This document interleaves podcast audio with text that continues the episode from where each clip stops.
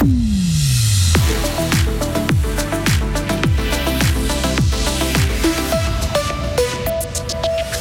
C'est une initiative qui en appelle aux citoyens. Son but, produire de l'électricité grâce à des pistes cyclables. On vous explique dans ce journal.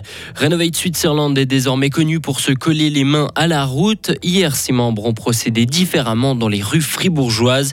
Et enfin, la Suisse va dépenser près de 13 milliards de francs pour construire de nouvelles routes ou entretenir celles existantes. Et puis du soleil ce matin, des pluies, des rafales de vent en fin d'après-midi, maximum 23 degrés.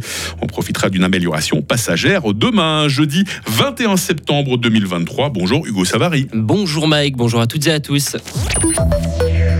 Au printemps dernier, plus de 70 cambriolages de caves en ville de Fribourg avaient été rapportés à la police. Les auteurs présumés ont été arrêtés hier. Il s'agit de deux équipes distinctes. D'un côté, deux hommes sans domicile fixe et de l'autre, un adolescent et une adolescente habitant dans le canton de Fribourg.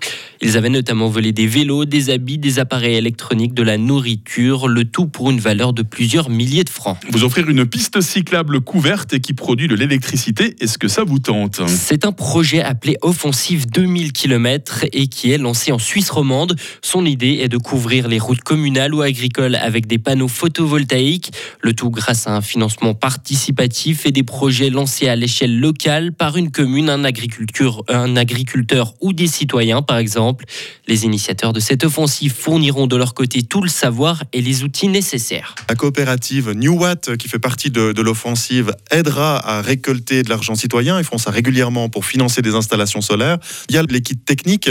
Donc évidemment, il faut que ce soit résistant au vent, à la pluie, au soleil, au niveau de la statique, s'il y a de la neige. Donc proposer des kits qu'on peut utiliser pour directement la commune puisse aller chez le charpentier du coin et lui dire bah voilà les plans, on peut réaliser euh, comme ça. Aussi euh, tout ce qui touche à l'agriculture, les tracteurs électriques sont encore pas très connus dans l'agriculture.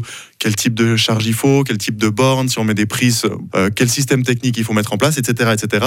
Pour qu'ils puissent ne pas refaire 25 fois ou plutôt 250 fois les mêmes démarches, mais qu'ils puissent démarrer rapidement dans le projet avec tous les éléments techniques en main. Il s'agissait de l'ingénieur Marc Muller du projet. Côté coût, l'équipe de l'offensive solaire espère récolter 2 à 3 000 francs par mètre de voies cyclables solaires. Elle souhaite maintenant lancer un projet pilote dans chaque canton.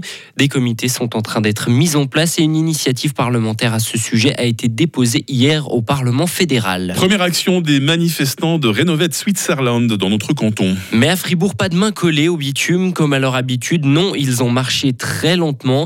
Un petit groupe de personnes a défilé hier en fin d'après-midi au milieu de la rue de l'hôpital et jusqu'à la place Georges Piton, bloquant le trafic pendant quelques instants.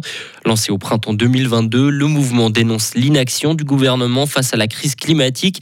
Alors pourquoi cette manifestation maintenant à Fribourg? Marie Seidel, porte-parole de l'organisation. Il y a une petite communauté euh, à Fribourg de, sympathisants, de personnes qui sont inquiètes face au dérèglement climatique et face à l'inaction du gouvernement. Et euh, c'était euh, l'occasion aujourd'hui de montrer en fait qu'il y a une communauté qui se forme, qui se crée avec des gens engagés dans la région fribourgeoise. Cette communauté de sympathisants, vous, vous arrivez à la chiffrer? C'est assez varié en fait. Euh, il y a à peu près peut-être une dizaine de sympathisants, de sympathisantes de Renovate Switzerland à Fribourg. Ça fluctue un petit peu. Le mouvement prévoit de faire d'autres marches lentes dans le canton de Fribourg et ailleurs en Suisse cet automne. Et euh, une nouvelle qui va peut-être faire bondir les sympathisants de Renovate Switzerland, bah, c'est le tronçon autoroutier euh, Nyon-le-Vengeron, Hugo, entre les cantons de Vaud et de Genève, qui va être élargi. Exactement. Le Conseil des États a voté hier un crédit de 13 milliards de francs pour financer entre autres ce chantier. Le national avait déjà libéré cette enveloppe. Il y a tout de même eu quatre oppositions, des élus romans et de gauche, avec comme argument le fait que l'autoroute genevoise est parallèle à la ligne ferroviaire du Léman Express. Alors si on peut prendre le train, est-ce réellement nécessaire d'augmenter la capacité de l'autoroute? La centriste valaisanne Marianne Marais. Bien sûr que c'est nécessaire. D'abord, il ne faut jamais opposer les moyens de transport. On n'atteindra aucun objectif si on commence à opposer la route au rail, le vélo au piéton, etc. et j'en passe. On doit travailler sur la complémentarité. Et c'est pas parce qu'on a grandi les possibilités d'une autoroute que l'on sort des gens du train. Pas du tout. Ce sont des approches personnelles qui font qu'on opte pour le train. Mais encore une fois, on doit amener les réponses parce qu'on ne peut pas laisser les chauffeurs souffrir et surtout les localités adjacentes. L'association Transport et Environnement a annoncé vouloir lancer le référendum contre le crédit autoroutier voté par le Parlement fédéral. Et enfin, à l'étranger, l'Azerbaïdjan a rétabli sa souveraineté sur le Nagorno-Karabakh. Ce sont les mots du président azerbaïdjanais. Les séparatistes arméniens de la région ont commencé à déposer les armes après la victoire éclair des forces de Bakou, selon le président. Les séparatistes ont annoncé la signature d'un accord de cessez-le-feu. Les discussions sur la réintégration du Nagorno-Karabakh à l'Azerbaïdjan auront lieu aujourd'hui. Hugo Savary sur Radio Fribourg. Prochain volet avec l'actu, c'est à 8h30.